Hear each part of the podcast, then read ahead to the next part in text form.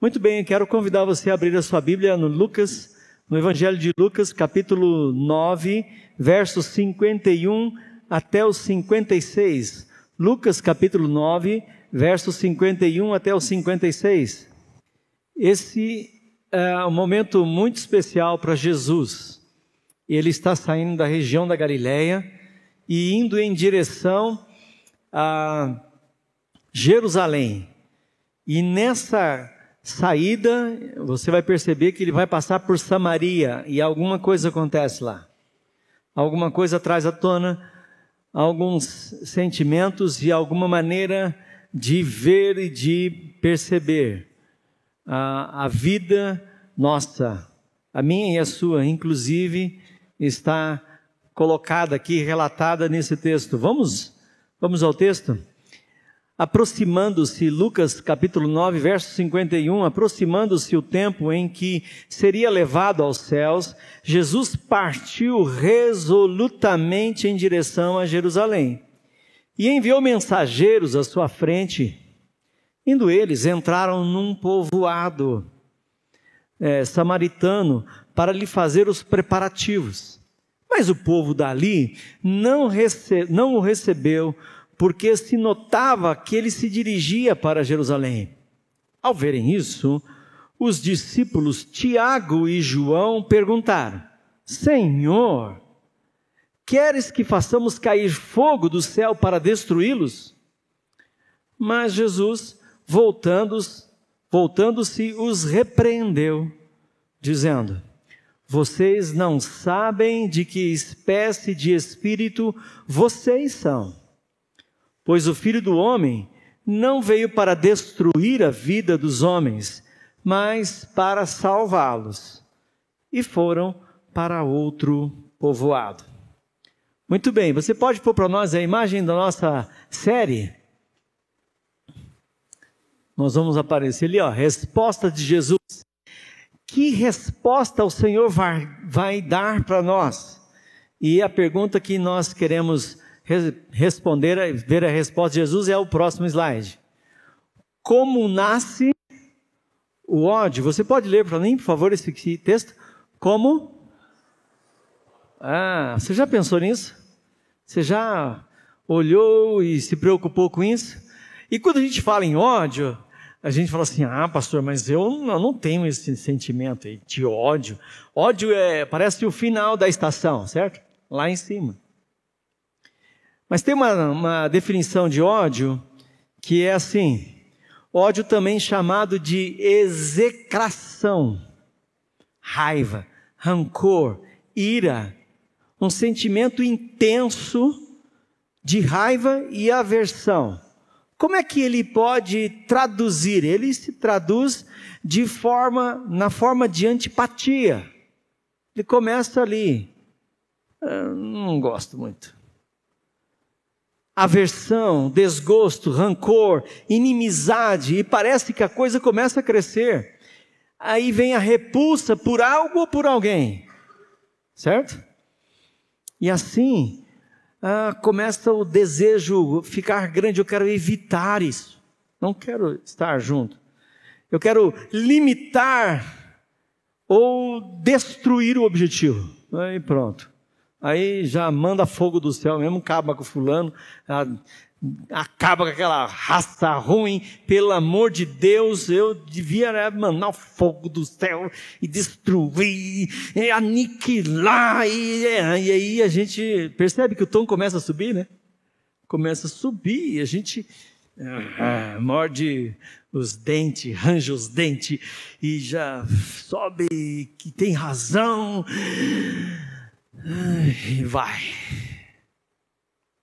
Como nasce esse ódio? Como nasceu esse ódio dos judeus para com os samaritanos e dos samaritanos para com os judeus? Como nasce isso?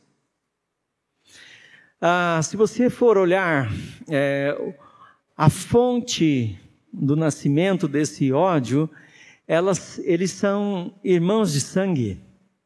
Eles são da, do mesmo sangue das doze tribos, fazem parte das doze tribos. Por volta do ano 931, houve, depois da morte de Salomão, a posse do governo do Roboão. O príncipe Charles assume. Não, não, Charles não, é o Roboão mesmo. o Roboão começa agora a assumir o seu reinado. E aí vem uma, uma turma, representante do povo, pedindo para que o Roboão diminuísse a carga de impostos, porque você já sabe que Salomão construiu um monte de coisas, né? O dinheiro não dá, não pede dinheiro ali no fundo de quintal. Então ele sai de alguém, né? Alguém pagou tudo isso.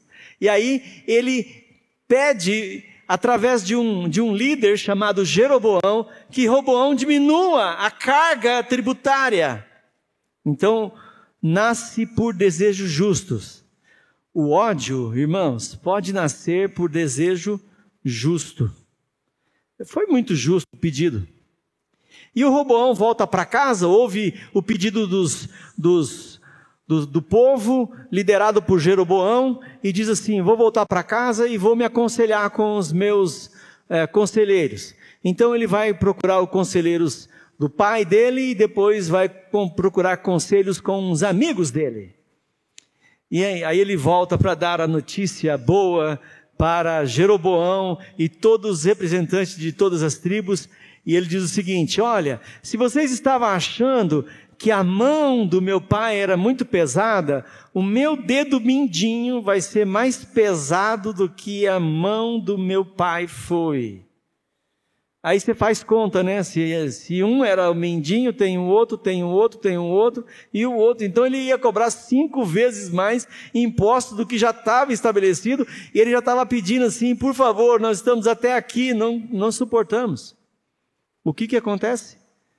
Há uma discussão, uma briga e uma separação. Dez tribos e meia para o norte, formando a tribo de Israel, o povo de Israel, e uma tribo e meia para o sul. Até a tribo ficou dividida. Até uma tribo dividiu no meio. Ficaram com Jerusalém, a tribo de Judá. Bom, e aí as coisas começam, né? O Jeroboão tem uma ideia maravilhosa. Falou, pô, agora o povo está acostumado a descer e ir lá no templo de Salomão adorar ao Senhor. Ah, então vamos fazer o seguinte: vamos construir dois templos, um em Betel, outro em Dan, e vamos construir dois bezerros de ouro enorme. Colocamos um em Betel e outro em Dan, e aí as dez tribos não precisam descer a Jerusalém para adorar há uma mescla agora entre adoração ao Senhor e idolatria aos deuses pagãos. E a coisa começou a ficar complicada. Então a turma da banda de cá, de Judá, começa a dizer assim: não, esse pessoal aí não, não dá, não, não dá para ter partilha com eles. Eles são nossos irmãos de sangue, mas eles agora a gente não quer nada com eles. Por favor, fiquem para lá e a situação vai se agravando, certo? Lá por volta do ano 721, o rei da Assíria chega nas regiões de, de Israel, nas dez tribos, e leva parte do povo, da liderança do povo, cativo, escravo. E aí, como está escrito lá em 2 Reis, capítulo 17, verso 24 e seguintes, ele tira gente da Babilônia, de Cuta, de Ava, de Ramote e Sefarvaim, e traz para morar em Samaria.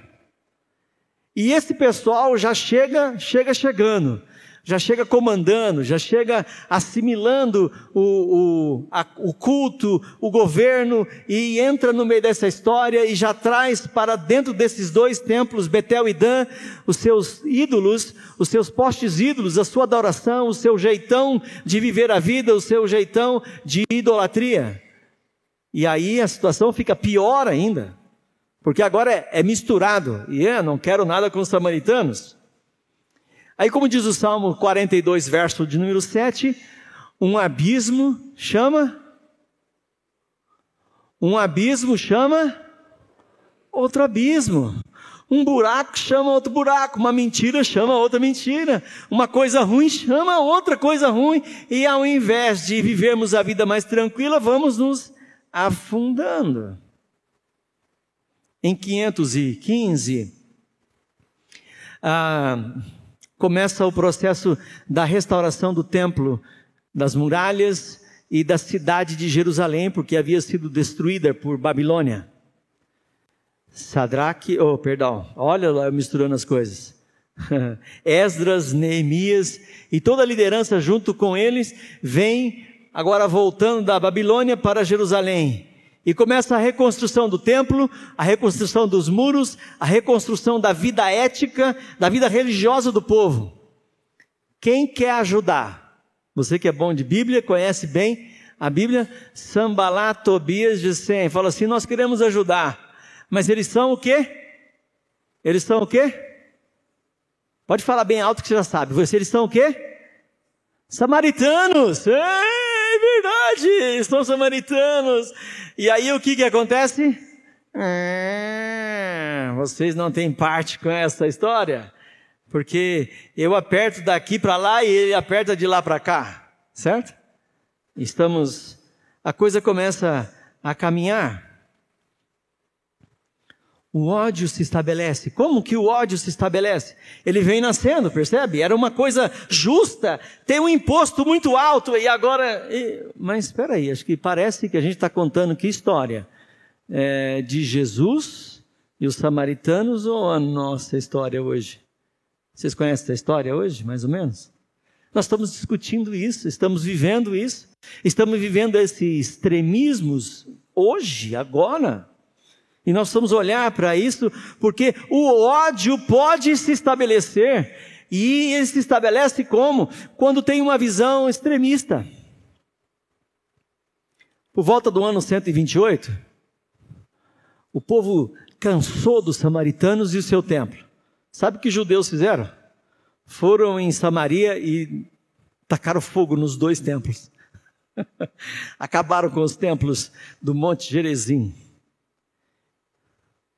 na época de Jesus, um pouco antes de Jesus começar o seu, seu ministério, volta do, do ano 10, os samaritanos entraram no templo de Jerusalém na quinta-feira à noite, próximo da Páscoa, e jogaram ossos de seres humanos mortos na entrada do templo, no santo lugar e no santo dos santos. Sabe o que aconteceu?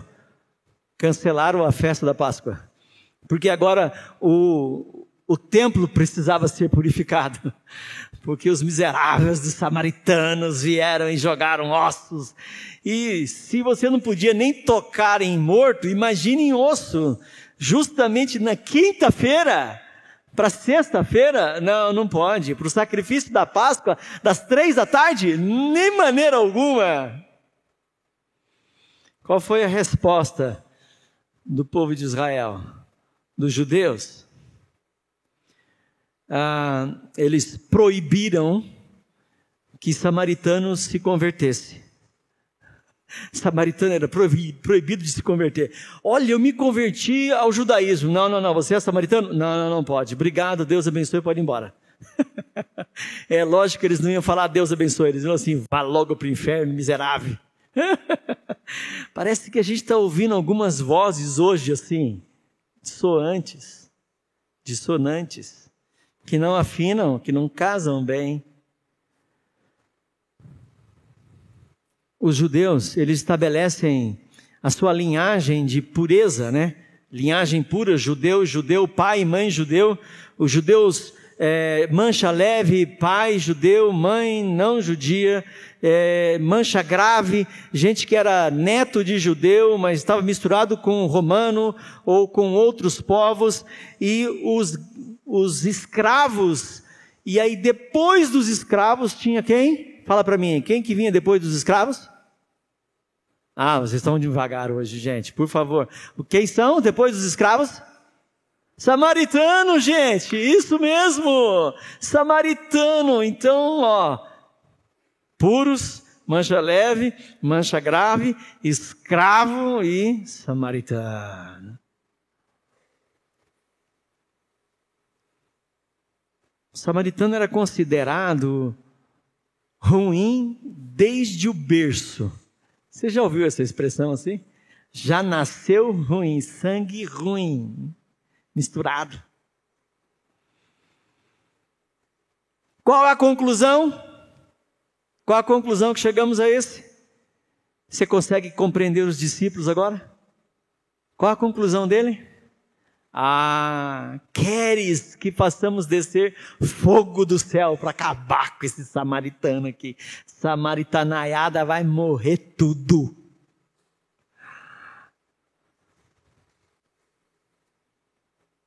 Eu não sei quanto você, mas o meu coração e o seu precisa ser preservado, certo? O texto, olhe para o texto da Bíblia, por favor verso 55. Mas Jesus voltando-se para quem? Para o samaritano ou para os discípulos? Voltando para os discípulos, os repreendeu, certo? Dele uma palavra dura.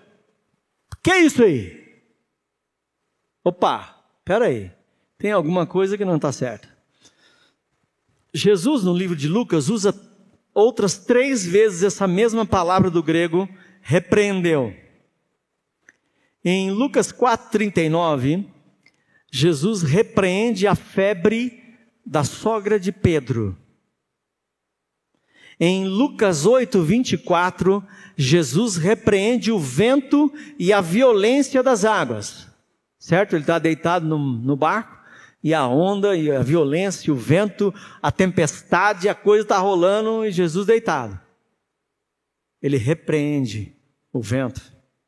Ele repreende um espírito imundo em 9, capítulo 9, verso 42, quando ele desce do Monte da Transfiguração e lá encontra uma pessoa endemoniada. Ele repreende o espírito imundo. Sabe o que isso me mostra?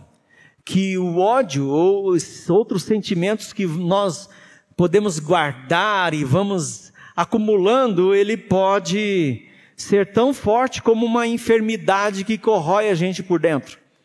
Em Lucas 4:39. Ele pode ser tão violento quanto uma tempestade emocional, interior, emoções turbulentas. Você conhece gente assim? Totalmente desequilibrado emocionalmente. Emoções turbulentas. Ele está guardando alguma coisa lá. E também é tão sério e tão grave quanto a possessão demoníaca. Ele deu ordem, repreendeu o demônio. É coisa do diabo isso. Qual é a resposta de Jesus para o ódio? Qual é o remédio de Jesus para o ódio? Olhe para a Bíblia aí, por favor o que Jesus fala para os discípulos que vai gerar em nós cura dessas emoções, desse sentimento, desse, desse ápice que a gente está chamando de ódio. Mas até chegar aí tem um caminho, uma escada que nós estamos subindo. Estamos acumulando coisas. Qual é o remédio? Olhe para o texto, por favor, do, do versículo 55. A primeira parte diz: Mas Jesus voltando se repreendeu. Você sabe que isso já é doença, que isso é uma forte emoção e que isso é coisa do diabo, certo? Repreendeu. Qual foi a repreensão? Dizendo: Vocês não sabem de que espécie de espírito vocês são? Imagina, olha para mim, por favor. Jesus olhando para mim e para você e vendo o nosso acesso de raiva dos samaritanos. Nós levantando a voz assim para os samaritanos modernos, certo? Que pode ser desse lado é, da política ou do outro lado, pode ser do outro lado da cerca, pode ser do outro lado do time. É? Tem alguns que chamam de samaritanos e vão batendo os times lá, né? E aí põe Santos, põe Parmeira, põe São Paulo, né? E aí tá todo mundo perguntando do Corinthians, né? o Corinthians é o outro lado. Brincadeira. Põe o Corinthians também nessa história. E a gente vai se levantando, porque as bandeiras podem ser é, distintas. E aí nós temos hoje bandeiras que se levantam de um lado a favor dos homossexuais, de toda essa, essa legenda e de todo esse calendário que estão sendo colocados para nós aí, e toda essa proposição de pensamento, de forma de pensar. E do outro lado, gente que pensa na questão da família, e nós estamos lidando com todas essas polarizações. E você pode pensar em brasileiro e argentino, você pode pensar em brasileiro, em paraguaio, em gente que, que do norte e do sul, regionalidades, cidades que são, que são rivais. Nós estamos pensando na vida, famílias. Maior, segundo os, os estudiosos da, das línguas e das artes e da erudição, o maior, maior relato escrito de, um, de uma história da literatura mundial é um relato de ódio entre Capuleto e Montecchio. E a gente acha muito bonito. Alguém acha bonito isso? o Romeu e a Julieta. A gente olha para o Romeu e para a Julieta e se emociona, mas esquece que isso é fonte de ódio de uma família e de outra família. Oh.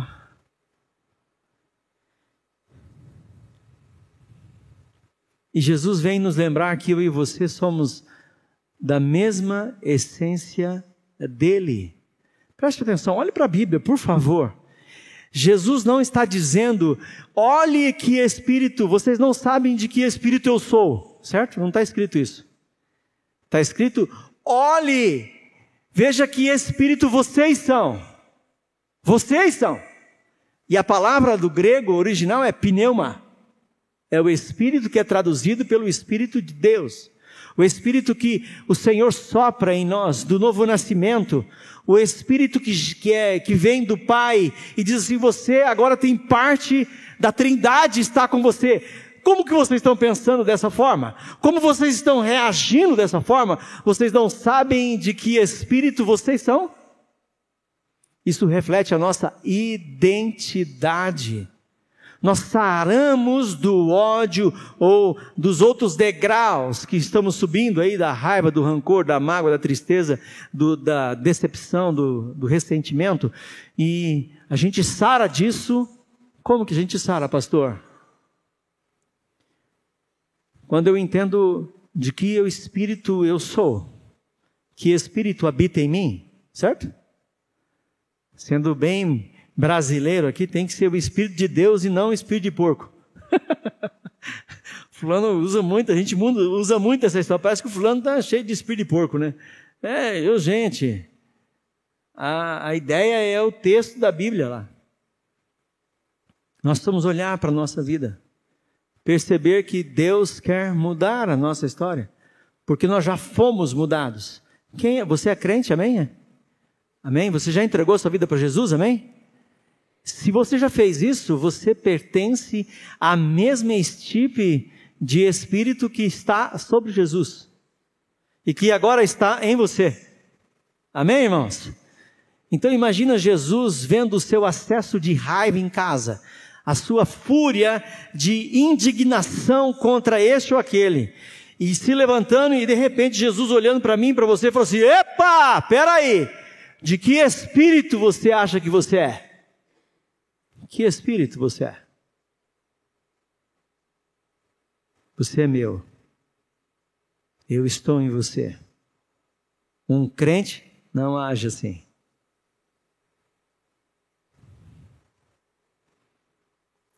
Jesus ensina a gente a lidar com isso. Pastor, mas o que eu sinto, faço o quê? Eu tranco, jogo fora, põe na caixinha preta do coração? Não você vai aprender a orar como Jesus orou. Pai, perdoa as nossas dívidas, assim como nós perdoamos os nossos devedores. E não nos deixes cair em tentação, mas livra-nos do mal, pois teu reino, o poder e a glória para sempre. Mateus 6,14 continua Jesus dizendo: Mas se perdoarem as ofensas uns dos outros, o Pai Celeste também lhes perdoará. Mas se não perdoarem uns aos outros, o Pai Celestial não perdoará suas ofensas. Eu já ouvi, né? Como diria o povo mais antigo, com esses olhos e com esses ouvidos que até há de comer. se Jesus não voltar, certo? Crente. Bom, pelo menos se dizia cristão. Dizendo assim para mim, pastor, quem perdoa é Deus, eu não perdoo nada. Opa! Não dá para vontade de perguntar isso para a mesma coisa que Jesus perguntou você. De que espírito você é? É espírito de Jesus, espírito do Senhor ou espírito do demônio? Quem está falando aí? Certo? Pergunta essa situação. Imagina o fulano dando aquela crise de histeria, de nervosismo, saindo da, da casinha, brigando, e você chega perto dele e fala assim: opa, quem está aí? Quem é esse espírito que está aí? Como eu me livro do ódio? Como eu me livro de todas essas coisas que acumulam e viram ódio? Quando eu aprendo a perdoar. Amém, irmãos? Faz sentido isso ou não? Porque senão a gente vai virar a briga de samaritano com judeu e judeu com samaritano. Aí você pode escolher o samaritano que você quiser, certo? Você pinta um lá de samaritano e ó, vai. Mas isso não é cristianismo. Bom, qual é a outra resposta que Jesus nos dá? A primeira resposta que ele nos dá é se você sabe de que espírito você é, a sua identidade. A segunda resposta está também no texto, verso 55.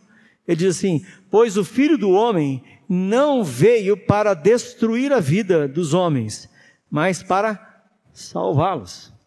O que vai salvar você do ódio, o que vai tirar você do ódio, é transformar o seu inimigo, ou aqueles que se levantam contra você, como inimigo, em campo missionário, em é, alvo da missão. Viver o propósito de Deus me livra do ódio.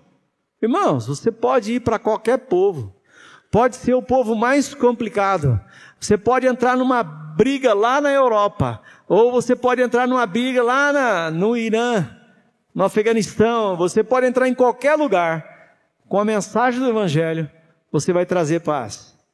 Por quê? Quando você vive o propósito do Senhor para a sua vida, esse propósito te salva de toda tentação e assédio de ódio. Sabe por quê? porque você começa agora a olhar a vida e o mundo a partir da ótica do Pai, e não da sua mais. Porque eles precisam de salvação. Nós temos dois exemplos que são muito especiais, e eu quero lembrar o primeiro deles, são os, os morávios. Irmãos nossos, séculos passados, depois você pode procurar na internet lá os morávios. Os moráveis eles eram tão dedicados a Deus e queriam alcançar pessoas que se levantavam contra ele, que ameaçavam, que queriam matá-los. Sabe como é que eles entravam nesses países fechados, né? Nesses, nessas tribos, nesses clãs, se vendendo como escravo para trabalhar como missionário naquele povo, servindo eles como escravo. Foram vendidos como escravo. Eles se venderam como escravo. Eles pegavam um barco e colocavam todas as coisas deles, que não eram muitas, dentro do barco e deixavam o barco ir pelo rio.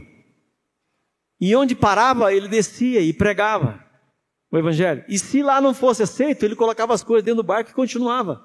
E depois ele dizia assim: "Bom, agora eu quero eu quero pregar o evangelho. Não, você não pode ficar aqui. Não, mas eu quero me vender como escravo. Ah, como escravo você pode ficar aqui. E eles serviam.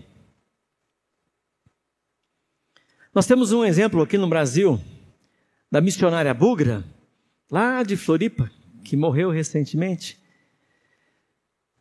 Ela evangelizou lá na Praça 15 e um dos traficantes, o Silva, se converteu. O Silva era uma figura, um homem enorme, violento, foi criado no, no meio da rua, violento, de tudo quanto é lado ele era violento, na palavra, no jeito, no trato, de todas as formas.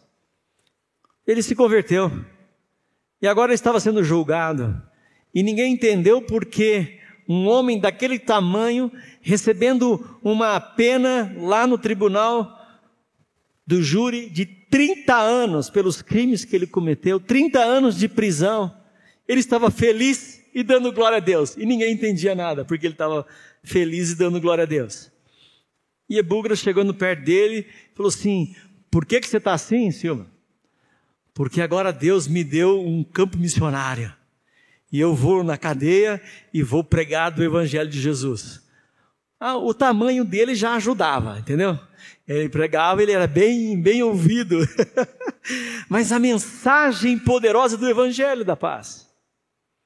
A cela onde o Silva morava durante quase 10 anos, lá na cadeia, era a cela primeira que recebia os mais revoltados, os mais nervosos, os mais perigosos primeiro passava pela cela do Silva, para depois ir para outros lugares. Primeiro era discipulado pelo Silva. E essa é uma história real, irmão, não é uma conversa, é a história nossa aqui no Brasil há pouco tempo. Silva ficou preso pouco mais de 10 anos, depois faleceu de uma pneumonia muito severa que ele pegou. E é algo que Deus está transformando. Quando você transforma o seu inimigo aquele que se levanta contra você em um campo missionário, tudo que ele faz contra você só vai virar intercessão, certo? Senhor, tem misericórdia. Parece que alguém já disse essa frase: Senhor, tem misericórdia deles, porque eles não sabem o que fazem. Você lembra de alguém que falou sobre isso? Quem que falou sobre isso? Jesus, irmãos. Preste atenção como é que Jesus lidou com os samaritanos.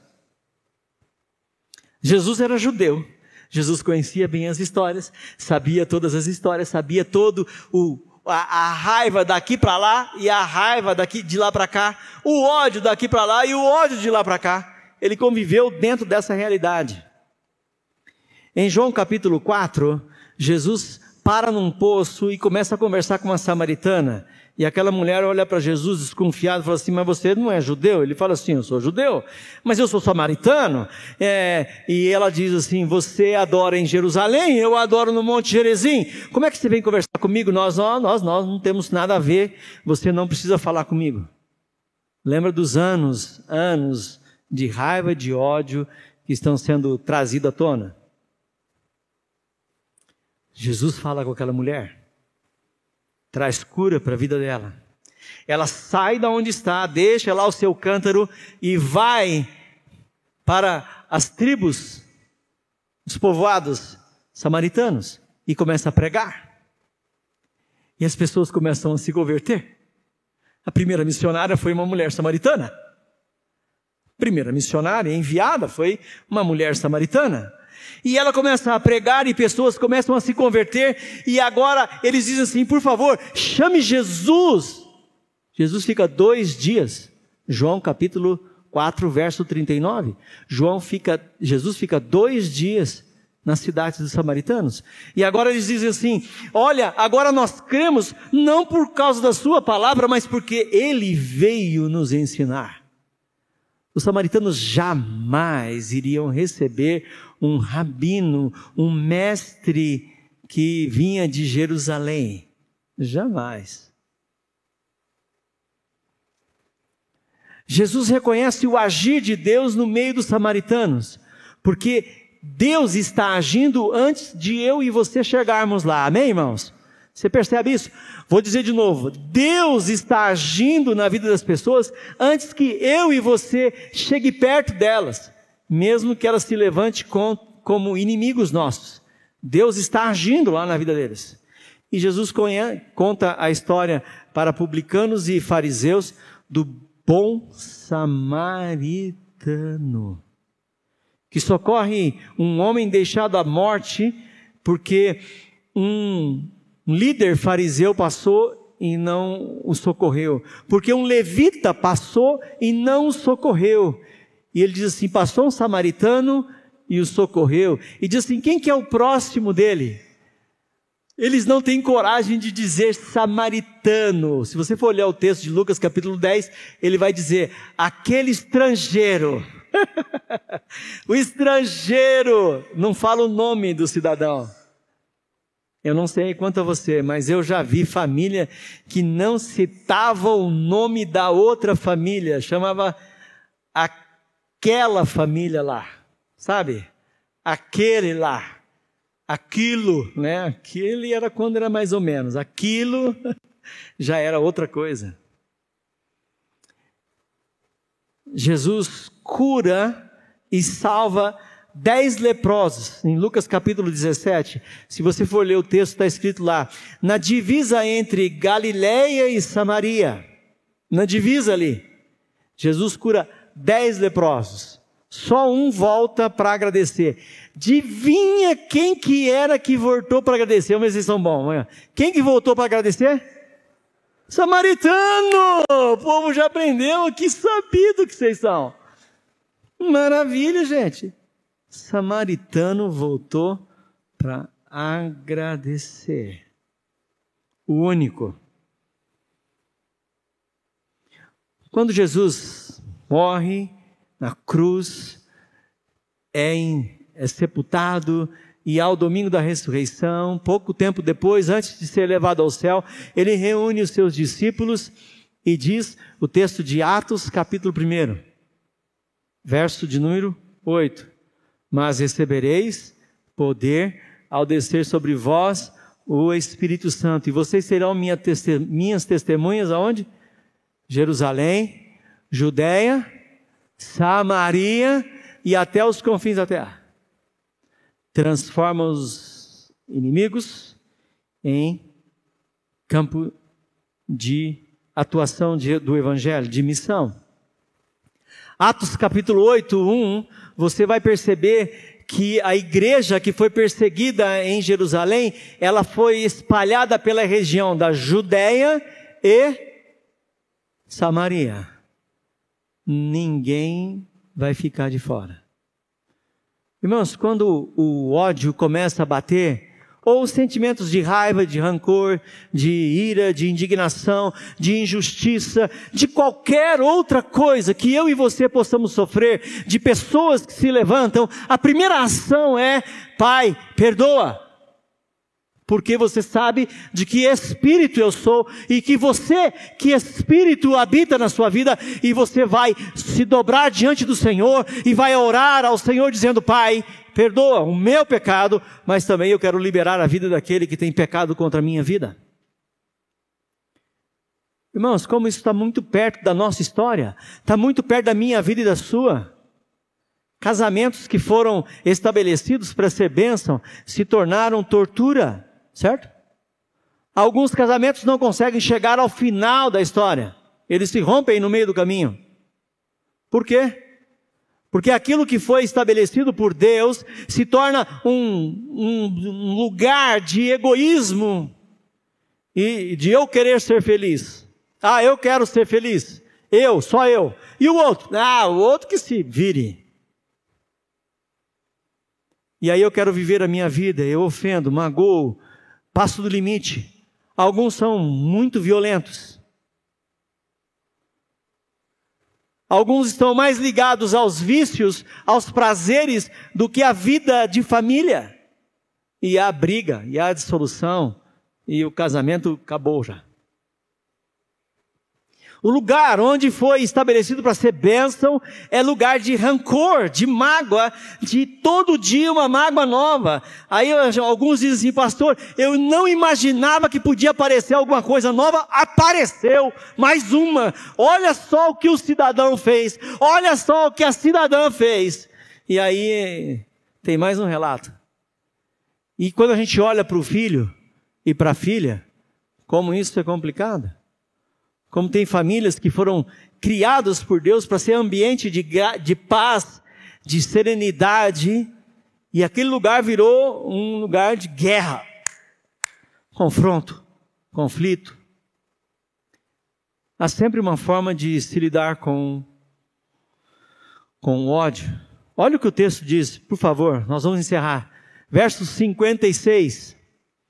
E foram para outro povoado. Ah, que coisa simples. Olha como Jesus resolve o problema. Ele olha para os discípulos e não para os samaritanos. Ele diz assim: vocês sabem de que espírito vocês são? Ah, nós temos em nós o Espírito Santo.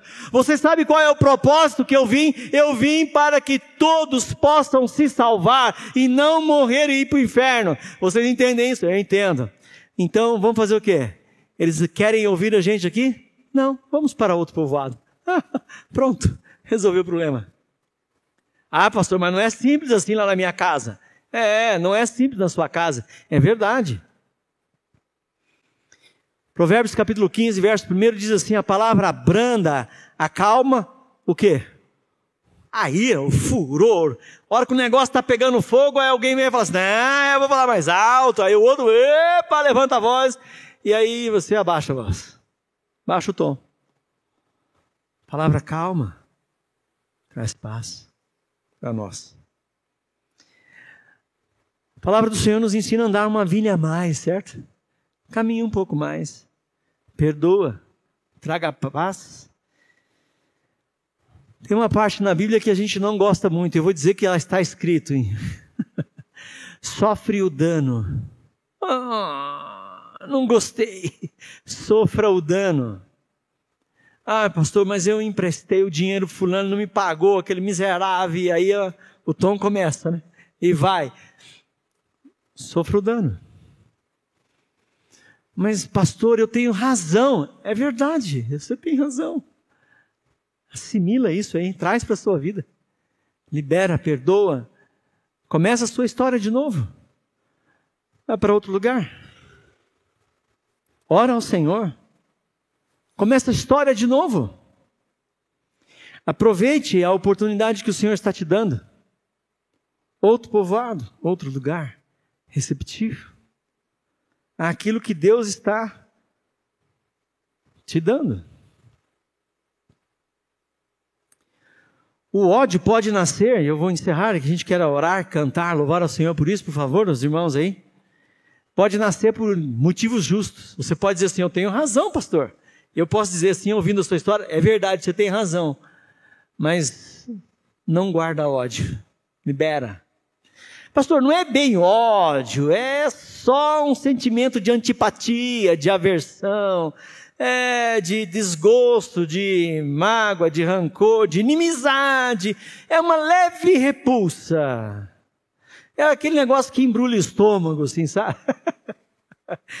Ele está crescendo, irmão. Em nome de Jesus, não permita isso. Pode nascer por ações externas.